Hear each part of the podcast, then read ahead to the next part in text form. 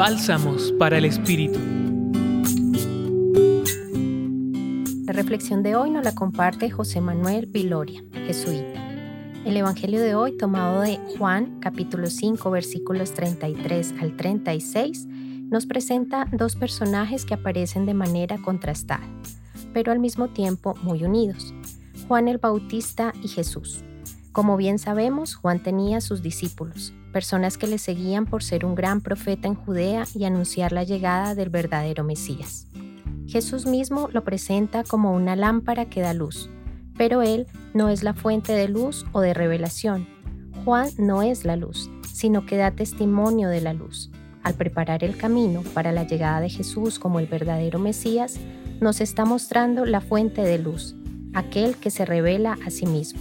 Jesús se autorrevela como Hijo del Padre y enviado para hacer las obras que el Padre le ha encargado. Estas obras comprenden el conjunto de signos y palabras de Jesús. Estas están en relación con la voluntad del Padre y con la misión del Hijo. Pido al Señor la gracia que como Él da testimonio del Padre, nosotros también seamos capaces de dar testimonio con nuestra vida, que nuestras obras hablen de Dios, hablen de amor. Los acompañó en la reflexión de hoy José Manuel Viloria, jesuita, y en la voz Julián Andrea Martínez Blanco del Centro Pastoral San Francisco Javier de la Pontificia Universidad Javeriana.